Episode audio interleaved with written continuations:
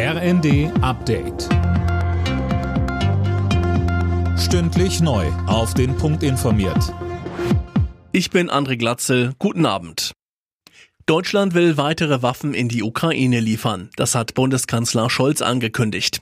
Darunter sind zusätzliche Flugabwehrsysteme und Bergepanzer, so ein Regierungssprecher. Es geht um Rüstungsgüter im Wert von mehr als 500 Millionen Euro. Außerdem schickt Deutschland im Rahmen des Ringtausches 15 Panzer in die Slowakei. Den ersten noch in diesem Jahr, heißt es aus dem Verteidigungsministerium. Dafür gebe die Slowakei schnellstmöglich eigene Panzer an die Ukraine ab. Deutschland wird nicht alle Gasspeicher bis November zu 95 Prozent füllen können. Davon geht der Geschäftsführer des zuständigen Ferngasnetzbetreibers THE, Frank, aus. Wie er der Rheinischen Post sagte, erwartet er aber auch keine bundesweite Gasmangellage, sondern höchstens regionale Probleme.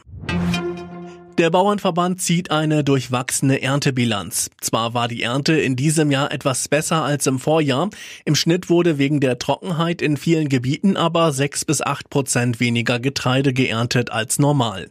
Mit Sorge sieht Bauernpräsident Ruckwied deshalb Pläne der EU-Kommission, den Einsatz von Pflanzenschutzmitteln in allen sensiblen Gebieten zu verbieten. Das hätte in der Folge die Ernährungskrise in Europa, wir Bauern in Europa, in Deutschland, nicht mehr in der Lage, unsere Bevölkerung mit heimischen Lebensmitteln zu versorgen. Deshalb muss hier nachgebessert äh, werden. In einem typischen deutschen Kleiderschrank liegen acht Jeans und 18 T-Shirts. Mindestens einmal im Monat getragen werden, laut einer YouGov-Umfrage im Schnitt aber nur vier Hosen und elf T-Shirts.